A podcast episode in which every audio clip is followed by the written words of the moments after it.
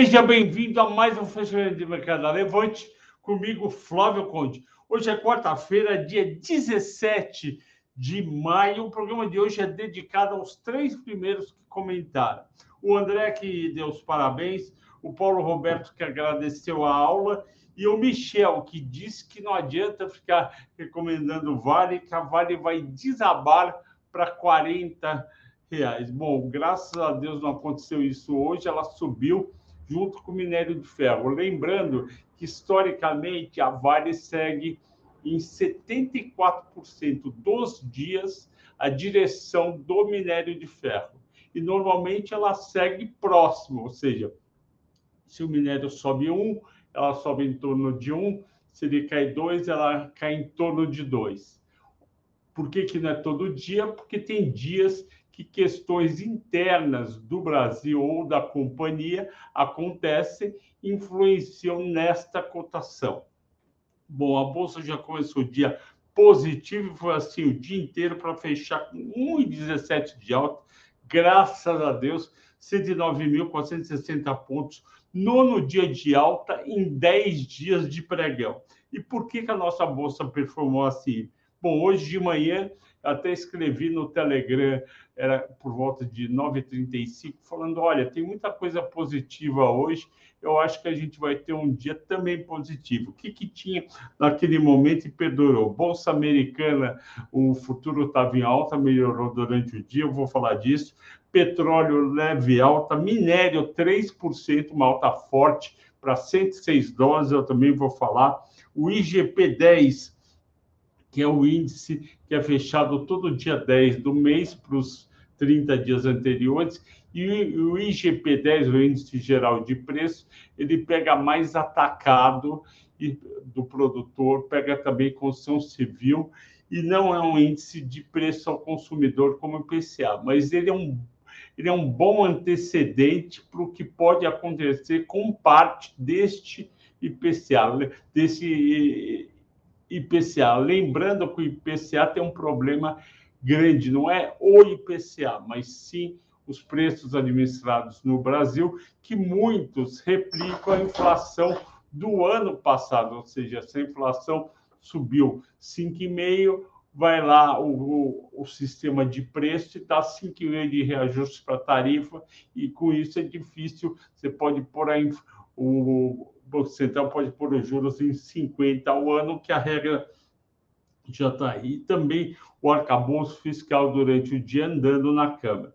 Bom, segundo ponto, nas 15 ações mais negociadas, 11 subiram, lideradas por Vale, mais 3, B3, mais 4, B3 saindo das trevas, o papel estava muito atrasado, eu não gosto do papel, não acho os resultados da empresa grande coisa, e nesse preço eu sou vendedor. Mas se subir, obviamente, a bolsa em volume, o que não está subindo ainda, ela vai melhorar.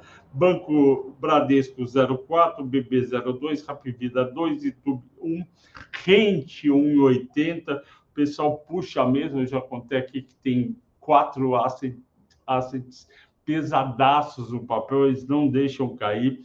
E lerei em 9,60 Prio 580, 3R470, Azul 14 e 80. Eu vou falar dessas empresas daqui a pouco. Nas 15 mais negociadas, somente quatro caíram. Petrobras devolveu a alta de ontem, tinha subido 2,5, que é o 2,4. Vocês sabem eu discordei da alta de ontem e achei ruim essa nova política de preços. Magalu, a Miglu, caiu 0,6 Ontem caiu 22%, eu expliquei para vocês, tinham puxado quase 30%, quando veio um resultado é, apenas, abaixo do esperado, com erro dos analistas, o mercado devolveu, o grupo que estava comprado devolveu, saiu do papel. A Petro 306, Eletrobras 1,5, é um absurdo o que o Lula está fazendo com a Eletrobras, isso está pegando todas as elétricas e saneamento, porque está causando uma insegurança jurídica e é um erro brutal que ele está fazendo. Por quê? O país precisa de investimento em energia elétrica, precisa investir em energia, precisa em saneamento, ele está brecando tudo isso, os investidores estão recuando, a, própria Itaúsa, que está na AEG, eu já ouvi falar que está insatisfeita, tanto é que tem aquela entrevista do Alfredo Setúbal no site Brasil Journal, dei uma olhada, Brasil com Z Journal com J ou RNA, e ele fala pior do que juros altos, que é muito ruim, é insegurança jurídica. Então, Alfredo, que eu trabalhei perto dele quando eu fui do Itaú entre 2004 e 2010, ele, tá, ele era o, o head de toda a área de investimentos, eu era da corretora de valores, e está chateado, porque ele, tá, ele quer colocar bastante dinheiro nisso, e segurança jurídica não pode ter. E eu desconfio, não tenho nenhuma informação, que o Lula não, não apenas quer baixar mais o preço da gasolina, do diesel e do gás de cozinha, mas também é, quer, quer dar uma de Dilma e entrar nas tarifas de energia elétrica, jogar para baixo. O, grande gerador é Eletrobras, ele não tem mais a maioria, não vai conseguir ter e está frustrado.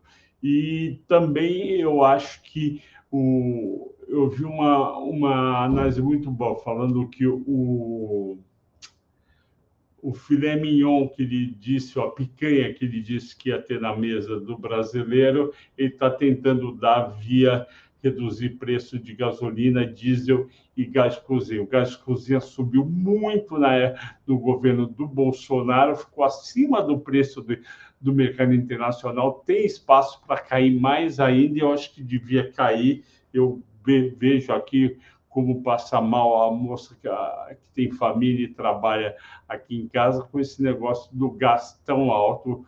O gás, eu acho que foi de 30, 40 reais para 120. Bom, voltando ao mercado, petróleo 2,5 de alta, 76,80, estava 75 ontem. A Petrobras devolveu a alta pelaquela questão e a minha querida Prio e a 3R bombaram. Prio 5,80 para 36,50, 3,10 4,70, 30,80. Eu continuo achando que aumentando o risco no, na Petrobras, vai ter uma parte dos investidores, só pode ser uma parte pequena, porque o volume não é tão grande de negociação dessas duas empresas, vai ter uma parte que vai se posicionar em Prio e 3R para poder ganhar com a, uma suposta alta do petróleo, pra, ou mesmo para ficar exposto ao setor. Tem também gente de fundo long short fazendo venda em Petrobras e compra em Prio. A Prio tem um volume maior. Por que, que eu não falo de Petro Recôncavo e Enalta? Porque são duas empresas menores, não têm a mesma perspectiva de crescimento de produção que tem a Prio e a 3R.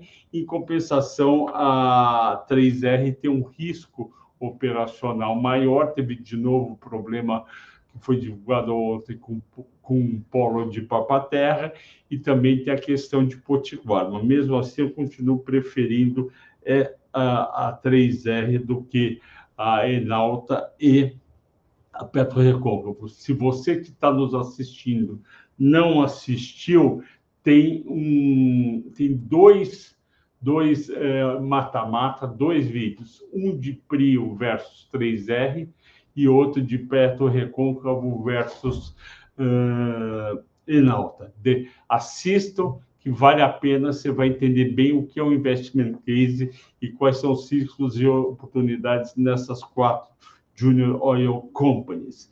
Uh, minério de ferro, quinto fator que influenciou a bolsa hoje, 3% de alta, o minério foi para 106,70. Vocês lembram que ele ficou duas semanas entre 103 e 100 dólares, ficou é, literalmente enchendo a gente, a cotação ainda abaixo de 70 já devia estar mais alto. Se você não viu o vídeo da semana passada que eu fiz de Vale explicando os cenários, eu faço três cenários, 99 dólares de minério, 109 e 119.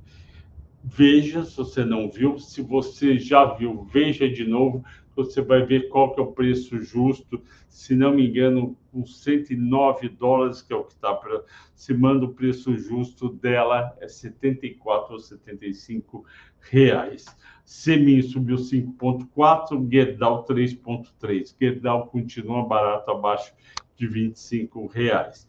Bancos em leve alta, Itube 1% de alta, 27,19. Como está pesado Itube e, e, ela não vai realmente, mas eu continuo achando que é por causa do medo de acabar JCP e taxa de dividendos. Banco do Brasil, que deu um baita resultado ontem, caiu. Ontem não, é ontem, ontem, que deu um é ontem, deu um baita resultado, de, já devia estar nos seus R$ reais, está R$ 43,23.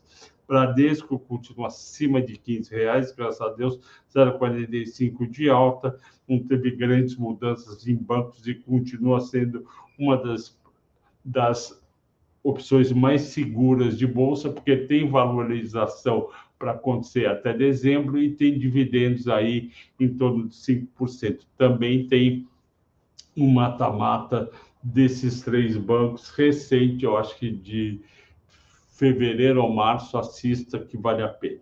Bolsas americanas também ajudaram a nossa bolsa, o Nasdaq 1,3, 1,30, o Dow Jones 1,20. Vocês lembram que a bolsa americana não está sendo andada? Por quê? Porque avançou as conversas sobre aumentar o limite, eh, o teto da dívida americana e também teve resultados positivos dos varejistas no primeiro trimestre, apesar de alguns terem avisado, ok, vendemos bem no primeiro trimestre, mas no segundo trimestre não vai ter grande coisa. Mesmo assim, as ações subiram em torno de 1,5% a 4%. Os bancos regionais também subiram, em torno aí de. Bom, o Banco Regional é sempre paulado, é 10, é 8, é 20, e as também, quando cai é forte, as farmacêuticas do Nasdaq, principalmente aquelas de biotecnologia, subiram hoje.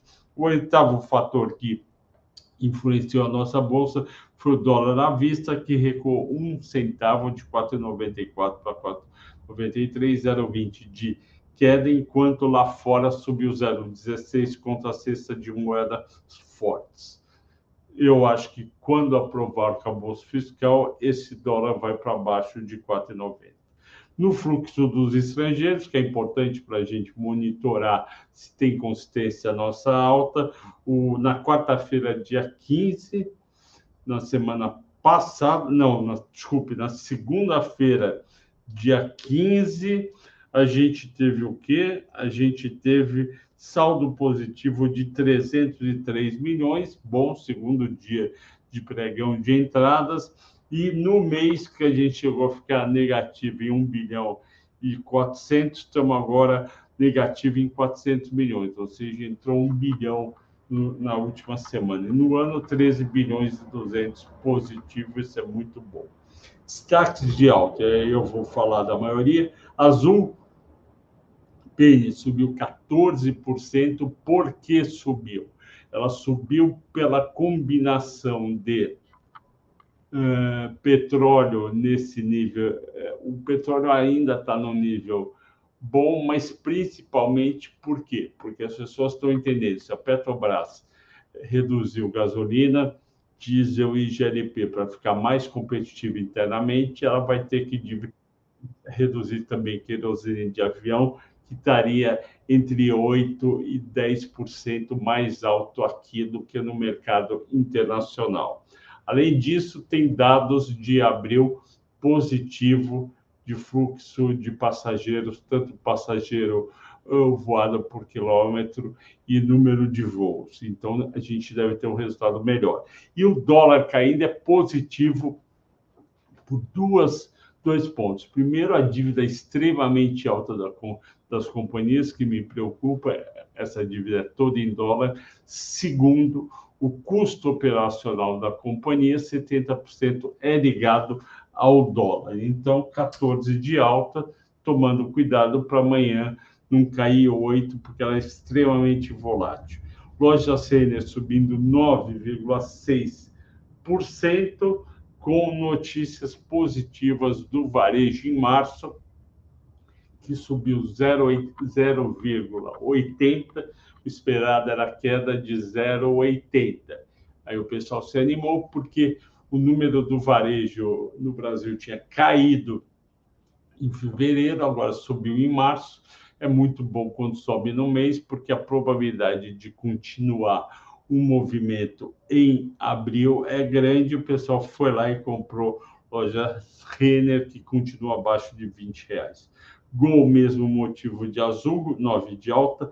Brasil Foods continua a recuperação, 7,5 de alta, está ligado aí ao preço do milho e da soja caindo. E a Cogna subiu de novo 6,8. Destaques de baixo, o IRB, o pessoal não gostou do prejuízo. A BIF, que é a Marfrig, resultado muito fraco nos Estados Unidos. Petro, CPFL 2,30, não sei o motivo, nem CEMIG 1,8. E hoje eu não vou falar de nenhuma empresa, já vou direto perguntas, porque ontem eu não respondi as perguntas de ninguém, porque o tempo estourou. Vamos lá. Uh, Jacinto Leite aqui. Opa, me pegaram aqui no nome. Uh, é o Jacinto. Oi, Flávio, tudo bem? O fim do PPI da Petra foi uma péssima notícia. É, o fim do, da PPI foi uma péssima notícia. Foi uma notícia ruim. Foi uma notícia ruim, ok? Então, continuando. É, o Shaolin, boa noite. O NPA da Marfrig foi reduzido em 73%. O que significa? Significa que é, caiu mais de seis, mais de sete, de oito vezes a queda do lucro por ação. Eu acho uma besteira lucro por ação, eu não olho essa coisa de americano. Dia 15 te mandei uma mensagem que estava comprada em muitas ações da Raiz, seria uma essa nova coisa de preço que faria aí voltar pelo menos a cinco reais. Essa nova política de preços mais previsível pode ser favorável, não quer dizer que necessariamente vai, mas pode ser mais favorável porque as companhias não, não seriam pegas de surpresa. Uh, se volta para cinco, não tem como saber. Eu acho a empresa muito, muito, é, muito alavancada. O, o Fabiano, uma ótima noite, gratidão, obrigado, Fabiano. Levante Investimentos. É, eu preciso lembrar vocês que estão assistindo.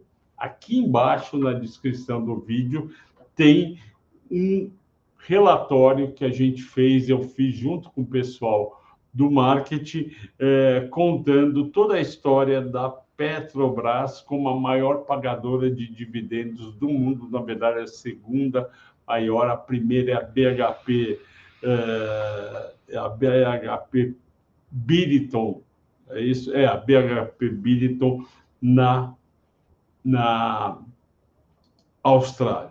O Anderson Antônio Pereira Flávio, por que juros futuros hoje estão subindo um pouco, sendo que a redução dos combustíveis? Eu não entendi também por que os juros futuros subiram um pouco. Eu acho que hoje devia estar caindo, concordo com você. O Júlio Nogueira pede para eu comentar de Multi 3. Vamos lá, Multi 3, a gente tem nas carteiras da Levante, a gente gosta de Multiplan, é o, é o shopping mais bem, é, tem os melhores shoppings.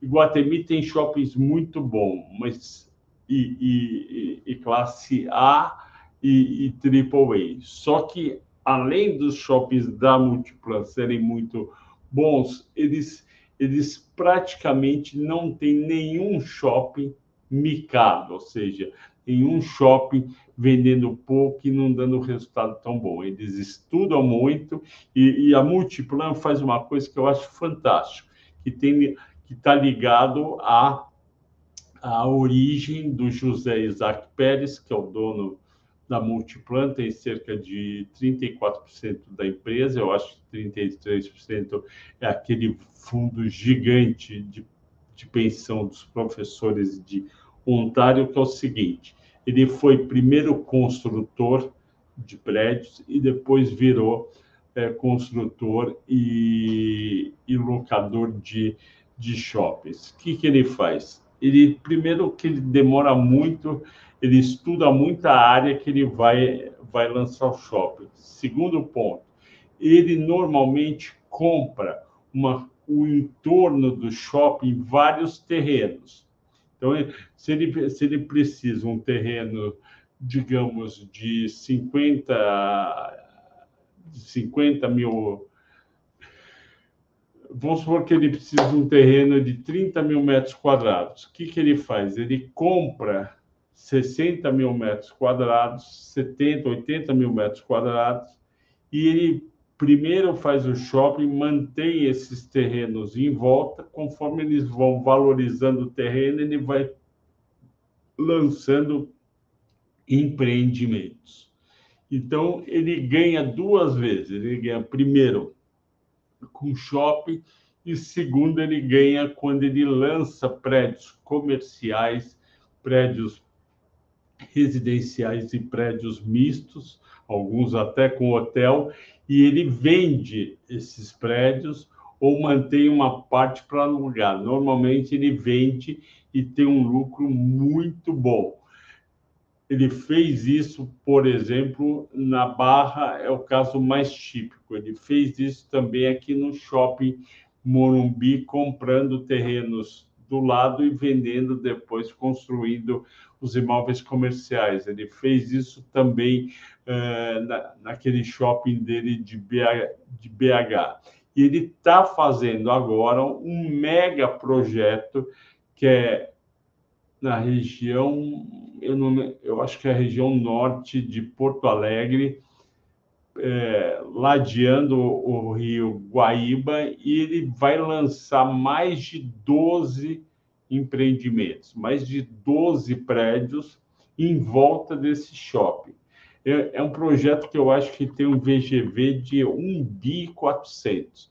É um mega projeto, é, é como se fosse um loteamento, só que em vez de ser de casas, é, é, é de prédios que ele vai lançando durante 5, 10 anos. O cara é muito bom, os shoppings são muito rentáveis e está abaixo do valor justo.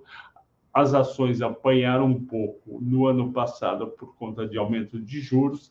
Esse ano já está batendo o índice Bovespa. Eu acho que vale a pena manter juros se você não tem, e eu acho que vale a pena é, comprar se você não tem, ou alguém que está nos assistindo não tem. Boa noite, Flávio. É o Gustavo Aguilar. Tudo bem? Será que agora o minério volta ao patamar de pelo menos 120 a tonelada após algumas usinas da área retomarem suas produções? Gustavo, eu não sei se chega no prazo de um mês a 120, mas eu espero que chegue a 100 dólares e fique tradando em torno de 100 dólares para lá na frente poder ir para 115, contanto que os, os governantes da Ásia, das províncias, não façam de novo esses pedidos que levaram usinas da China a para a produção durante duas, três, quatro, cinco semanas por conta de poluição e com isso diminuiu a procura por minério. O minério foi a 100 dólares. O Thiago Pinhatari, boa noite, Flávio. Com essa subida de transição paulista, acho que vai fazer a posição e tocar por alguma mais sensível à queda de juros de energia, ou você vê mais upside nela? Vamos lá. Boa pergunta. TRLP 4. Vamos lá. A ISA CETEP, eu gosto bastante diz a CETEP, vamos ver o que, aconteceu com as ações nos últimos cinco dias. Foi de 24,35 para 24,70. No, em 30 dias, vamos ver, em 30 dias foi melhor. Foi de 22,44 para 24,70, portanto, quase 10%, mas eu acho que ainda tem múltiplos bons. Ela está com é, para EV/EBITDA 7,7, PL 6,5, preço valor patrimonial 0,96. Eu acho que a Lupar, a Lupar também está tá bem. É, o que você pode fazer é vender só metade de transição paulista, porque eu acho que tem chance de continuar bem, e colocar a outra metade em Alupar. E aí você corre com duas ações nesse setor. Já a, a Taesa está subjúdice, porque vai aumentar o capital e vai concorrer naquele leilão forte e pode ter notícias desagradáveis. O Manuel Ribeiro, Conde Jacopel, anúncio que fará uma consulta pública, assume o Tanning Corp e o mercado parece não ter gostado, pois caiu. Essa consulta pública é negativa. Será que foi isso? Não, eu não acho que é isso que caiu. O, o, o que o mercado está preocupado com a Copel, com a CEMIG, com o setor elétrico, é essa sanha do Lula querer voltar para a Eletrobras, querer ter uma influência muito grande e potencialmente mexer nas tarifas de geração. A gente corre esse perigo e, sinceramente, eu estou preocupado, mas eu vou continuar comprado em Copel, comprado em Semig, comprado em Eletrobras, porque essas empresas estão muito baratas, tem uma perspectiva de de dividendos boa, tem, tem, tem perspectiva de crescimento, mas a gente vai ter que viver aí. E eu acho que vai sair essa privatização da Copel num preço bom, essas ações vão subir, mantenha, não fique é, preocupado.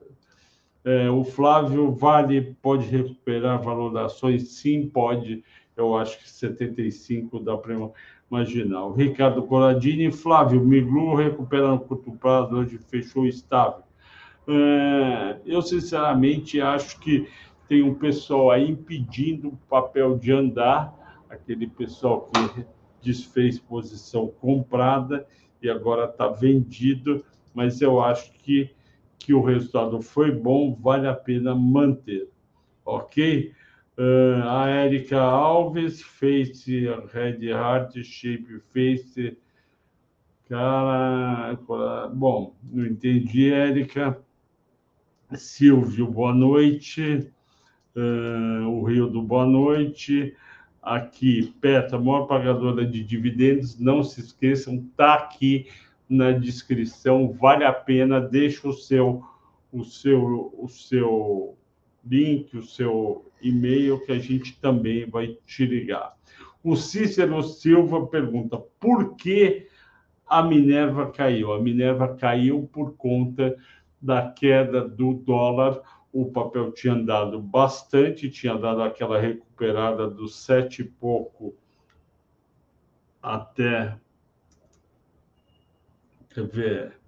Ela recuperou, ela tinha chegado a 8,22, dia 2 de maio, voltou para 9,76.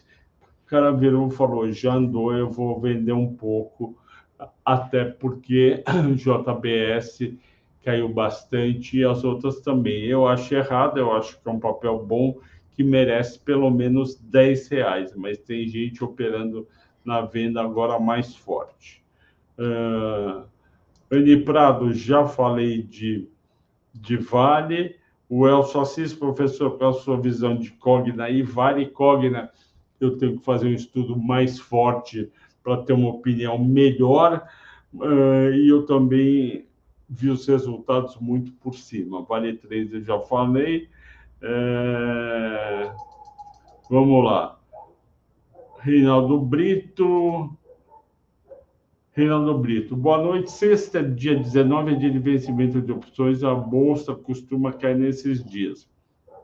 O que, que acontece? Quando tem vencimento de opções, e agora é na sexta-feira, não sei porque mudou para sexta, antes era na segunda, os papéis muito negociados, e mesmo outros menos negociados, eles, come, eles começam a ter um comportamento meio estranho entre quarta e sexta por conta da briga entre comprados e vendidos. Depois do vencimento, eles voltam a olhar para o fundamento. Por isso que a gente pode ter alguns papéis que estavam indo muito bem e com bons resultados caindo e papéis que não estavam indo tão bem com resultados fracos subindo, porque tem essa briga entre comprados e vendidos.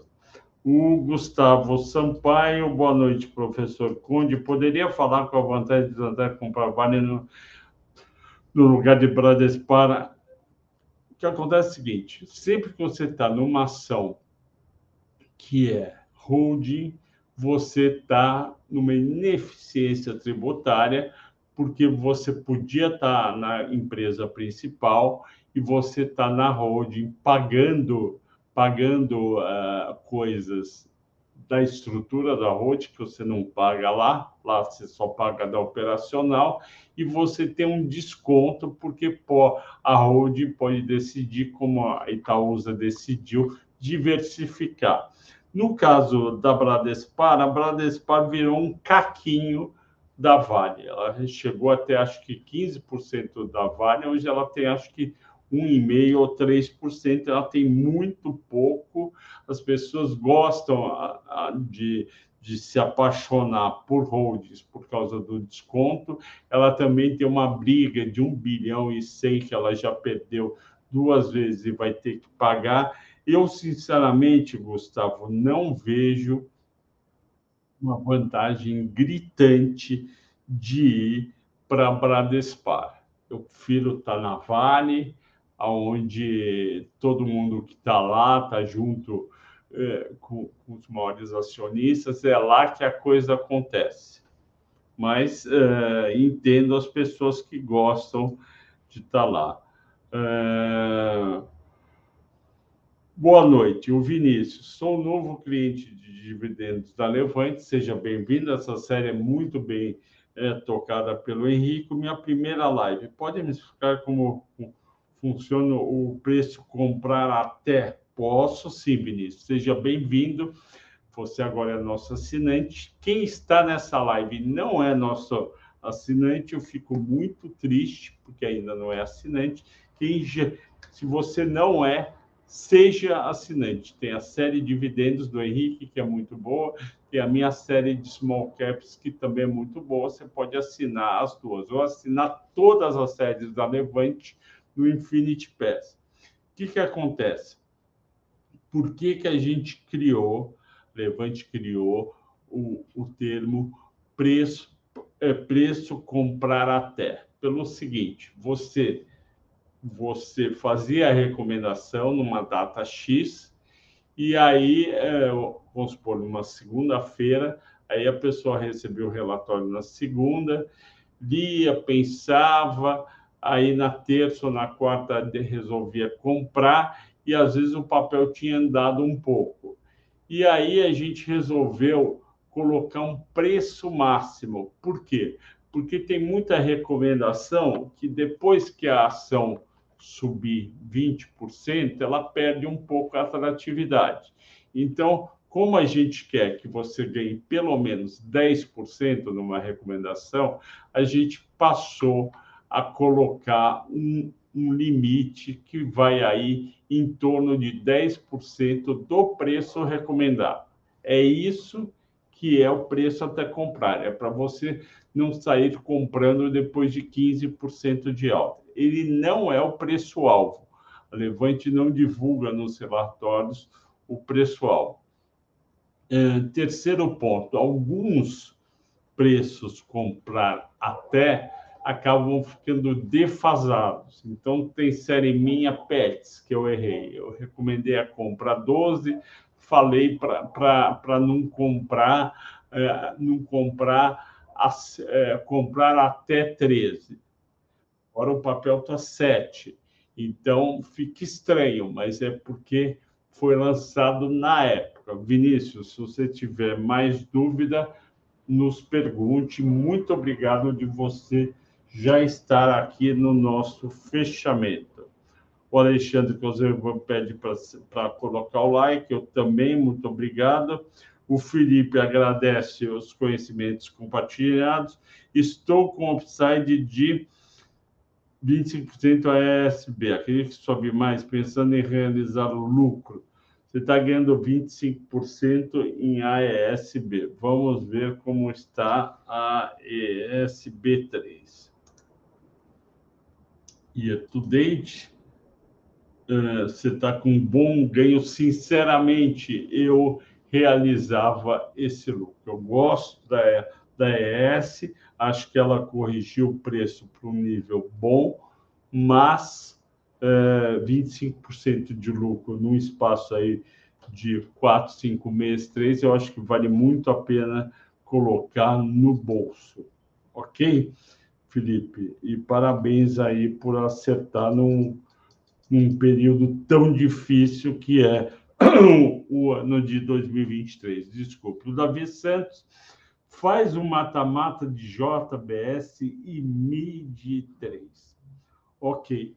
MID 3 é a nossa querida Emília Dias Branco. Eu não posso fazer JBS carnes contra biscoito e massas da, da Emília Dias Branco. Eu posso fazer e já fiz dois ou três de JBS com Minerva, Marfrig com BRF. O que eu vou ter que acabar fazendo uma hora é um mata-mata apenas de de M. Dias Branco, mas eu já vou te adiantar o que, que eu acho de M. Dias Branco. Primeiro, vamos colocar todo mundo na mesma página para entender o que aconteceu com a M. Dias Branco.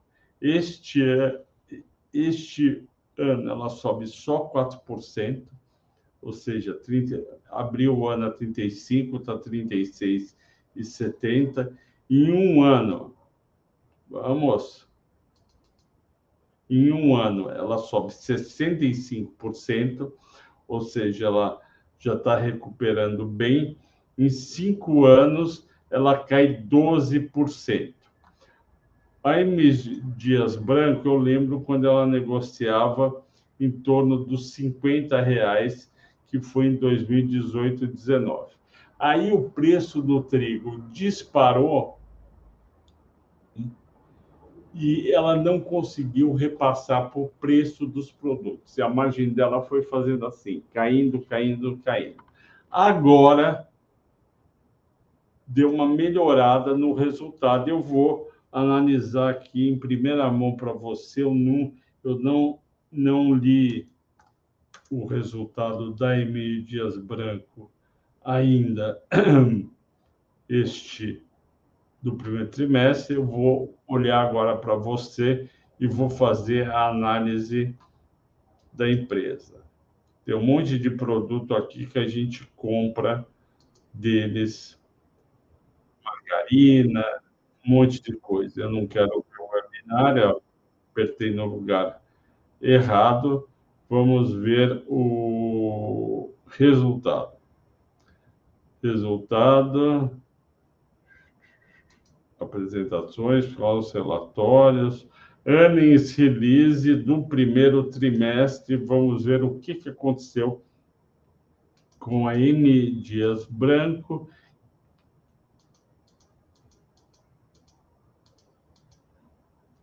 Vamos lá. Receita líquida do primeiro trimestre deste ano subiu muito bem, 31%, parabéns. O volume de vendas 7,5% de, de vendas total, portanto, o que subiu foi o preço. Lucro líquido subiu 85%, de 37 para 70 milhões, parabéns. E o EBITDA subiu de 88 milhões no primeiro tri do ano passado para 137 milhões. Muito bom. E a dívida líquida em um ano subiu 58%, 1 bi e 600. Vamos olhar, portanto, agora como é que está os múltiplos dela. Isso é importante. A gente já viu que o primeiro trimestre teve um resultado muito bom, bem melhor do que no ano passado. Por isso que a ação subiu dos 20 e pouco para 37, 36. E como eu sempre falo, o preço da ação segue o, os resultados. Os resultados foram melhorando, o pior foi o primeiro TRI de 22, foi melhorando e, portanto, a ação foi subindo. PL alto, 24%, dividendo 24,1, vocês lembram, o PL tem que ser sempre PL no máximo 18, é legal um PL mais baixo, EV da 14, ok para uma empresa de varejo, mas para o caso deles parece ainda alto.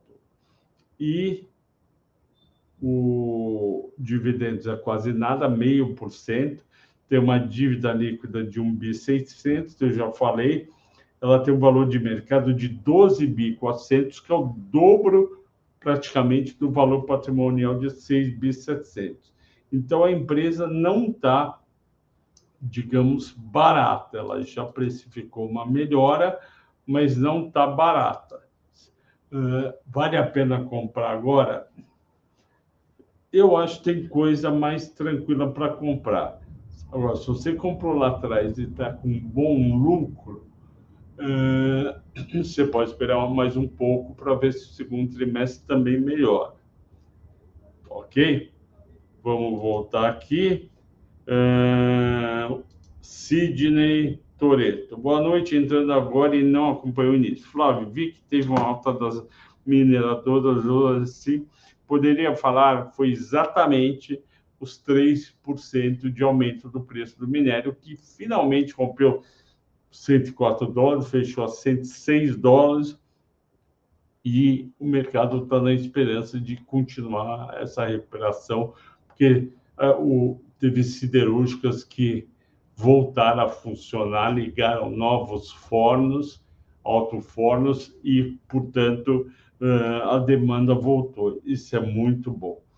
O Davi Santos faz mata-mata JBS e media Camil dá para fazer Camil com M Dias, porque uma é de massa e biscoito, a outra tem feijão, tem arroz. Realmente, JBS, a gente vai fazer um almoço, mas JBS eu tenho que fazer com Marfrig, com BRF e com e já fiz. Mas eu gostei, eu vou pôr na fila é, M. Dias Branco com Camilo. Uh, continuando aqui, tenho o Alexandre com o Zelvan, tenho consultores shoppings em minha carteira, mas vou estudar a Multiplan. Detalhado por você como sim. Bom, Alexandre, você tem consultoras e shopping. Eu acho que em shopping a melhor é Multiplan. Continuando, uh, Cine 3, o Gerilson tem alguma projeção melhor? Cine 3 é a antiga uh, Cirela Commercial Properties. Vamos ver aqui se eu tenho alguma coisa melhor para Cine 3. Vamos ver aqui. O que, que eu tenho aqui? Cine 3. Estou entrando aqui num sistema.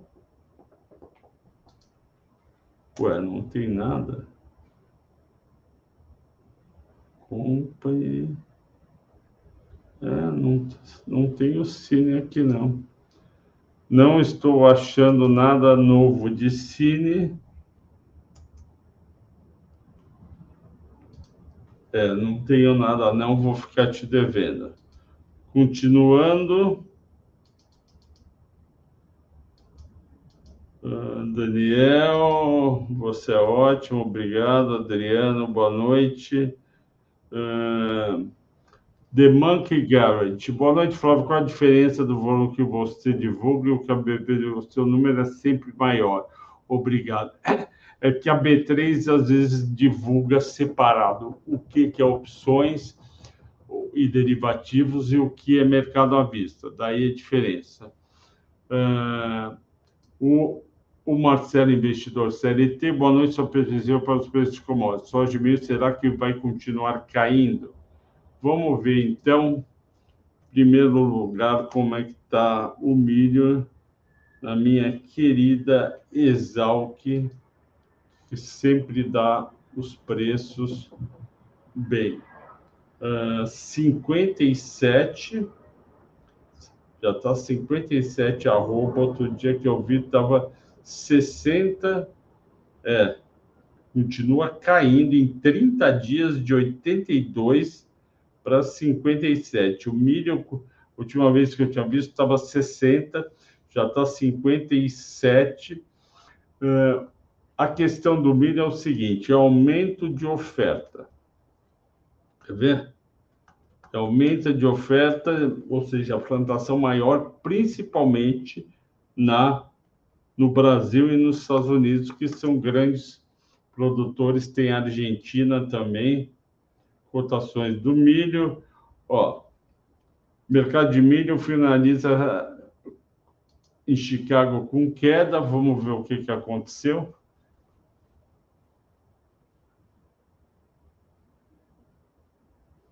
Ó, tá aqui, ó. Milho vive momento de intensa pressão nas cotações e pode cair mais nos próximos 60 dias. Alerta céleres. Grande oferta chegando, comercialização atrasada, pressão nos preços internacionais. Isso daí, então, é positivo e por isso que a BRF está subindo. Só que a BRF compra uh, milho e soja manda para os seus produtores e às vezes ela faz isso com mais antecedência. Então, o que ela estiver comprando agora em maio vai refletir no resultado dela daqui a dois meses, portanto, julho, que é terceiro trimestre. Você pediu também, além do milho, você pediu para eu olhar a soja. Vamos ver soja, como é que está na Exalc. Eu lembro que a soja tá, não estava caindo tanto. 137 caiu em cinco dias. Vamos para o gráfico.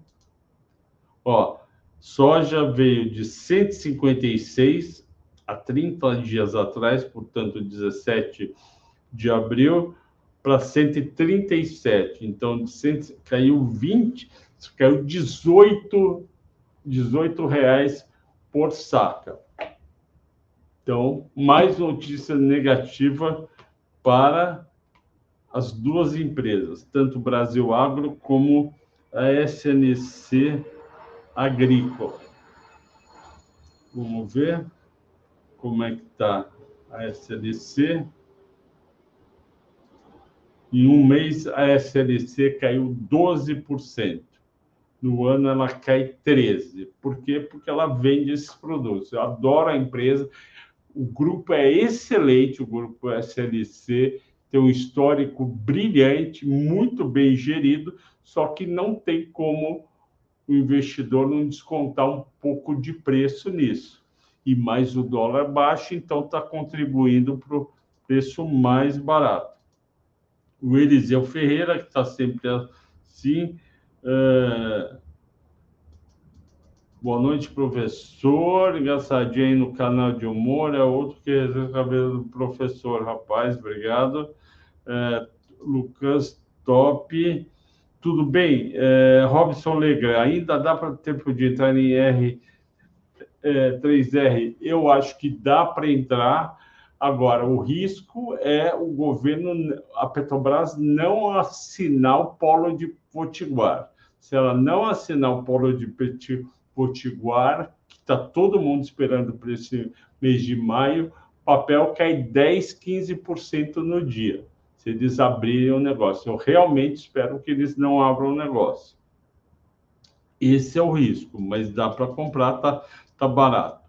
O Igor Mito falou que é novato nesse mundo, então seja bem-vindo, nos assista é, todo dia, assista também outros canais, leia os sites da Infomoney, da Money Times, uh, leia também o Brasil Journal e vai aprendendo, vai olhando, compra as ações mais, uh, mais tradicionais, como Vale, como Itaú, e vai aos poucos indo, você vai aprender e você, como MGSA, vai poder montar a sua carteira previdenciária, que eu acho que é um termo que o pessoal do Barsi, da minha amiga Luíse Barsi, criou, que é ter uma carteira previdenciária, ou seja, uma carteira para a aposentadoria.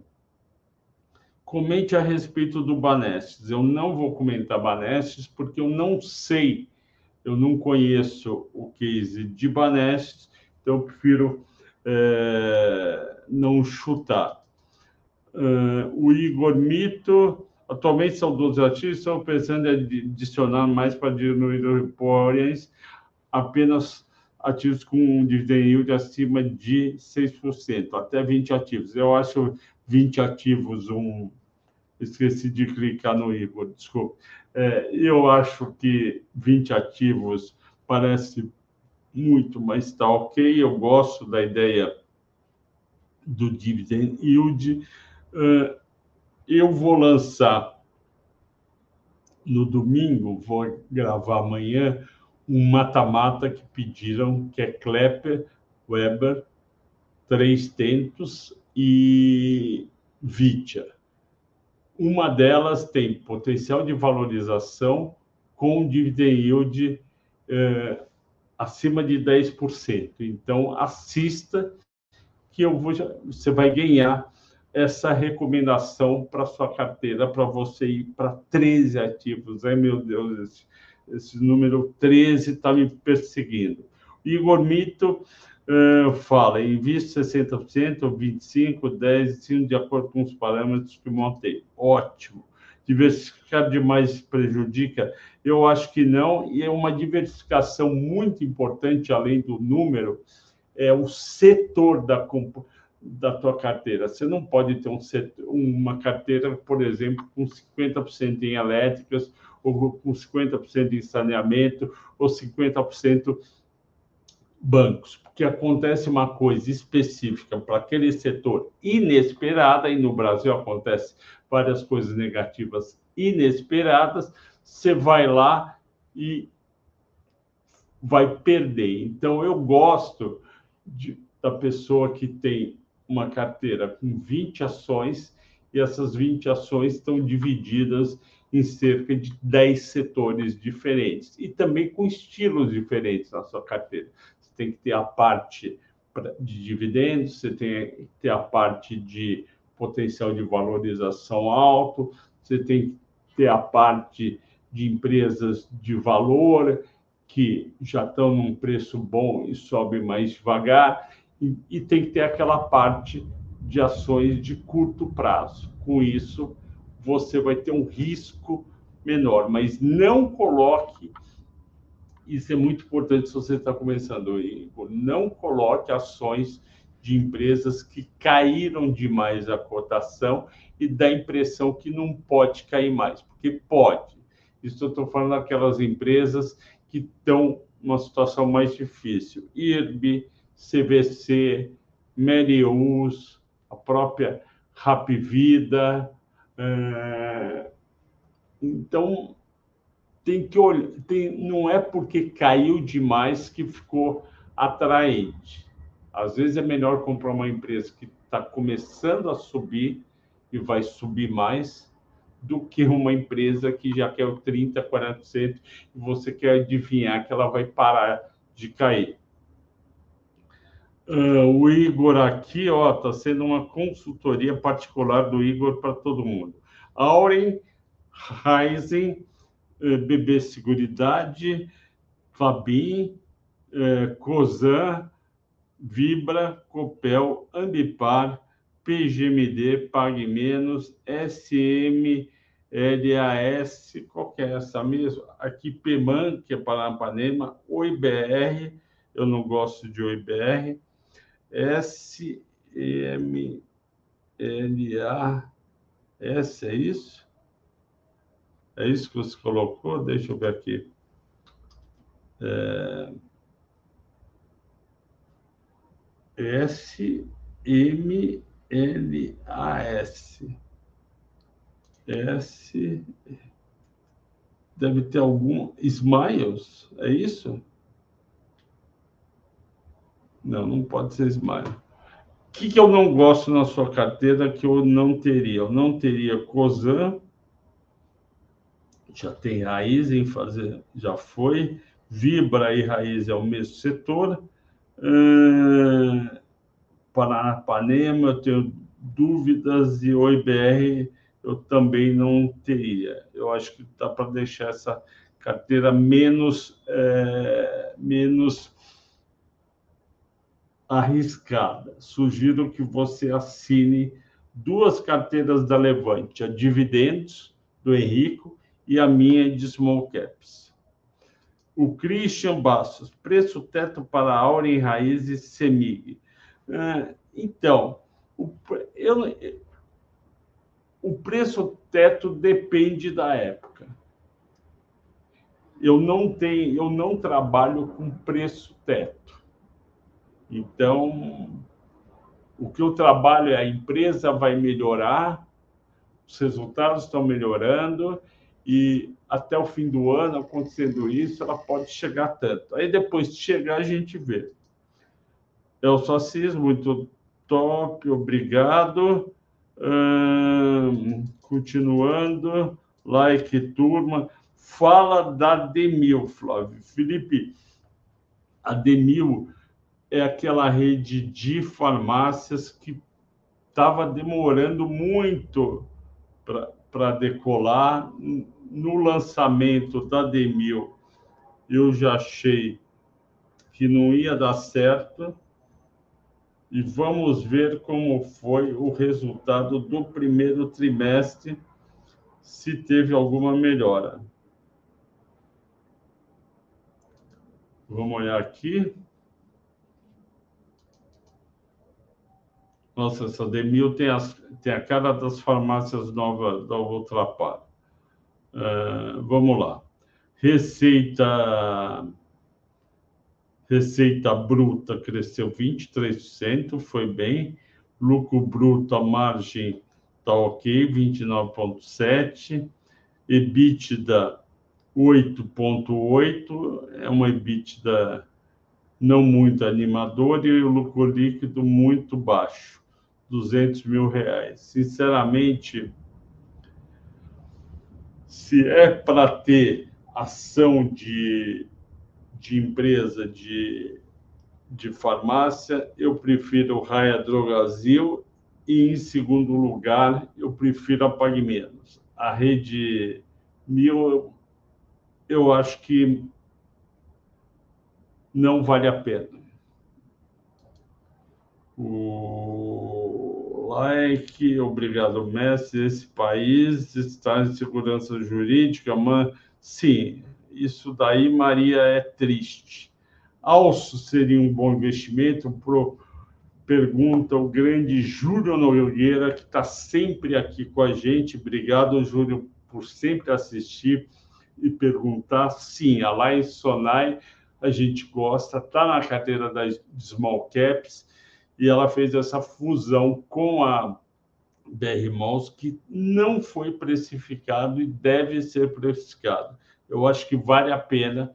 E shoppings é uma boa para a queda dos juros do segundo semestre. Por quê? Porque a taxa de desconto cai com a taxa de juros menor. E aí esses papéis sobem e também melhora a receita no terceiro e quarto tri por causa de festa, Black Friday, etc. Então eu acho que vale a pena. Pessoal, uma hora de programa. Muito obrigado pela audiência pela paciência. Até amanhã, bom descanso.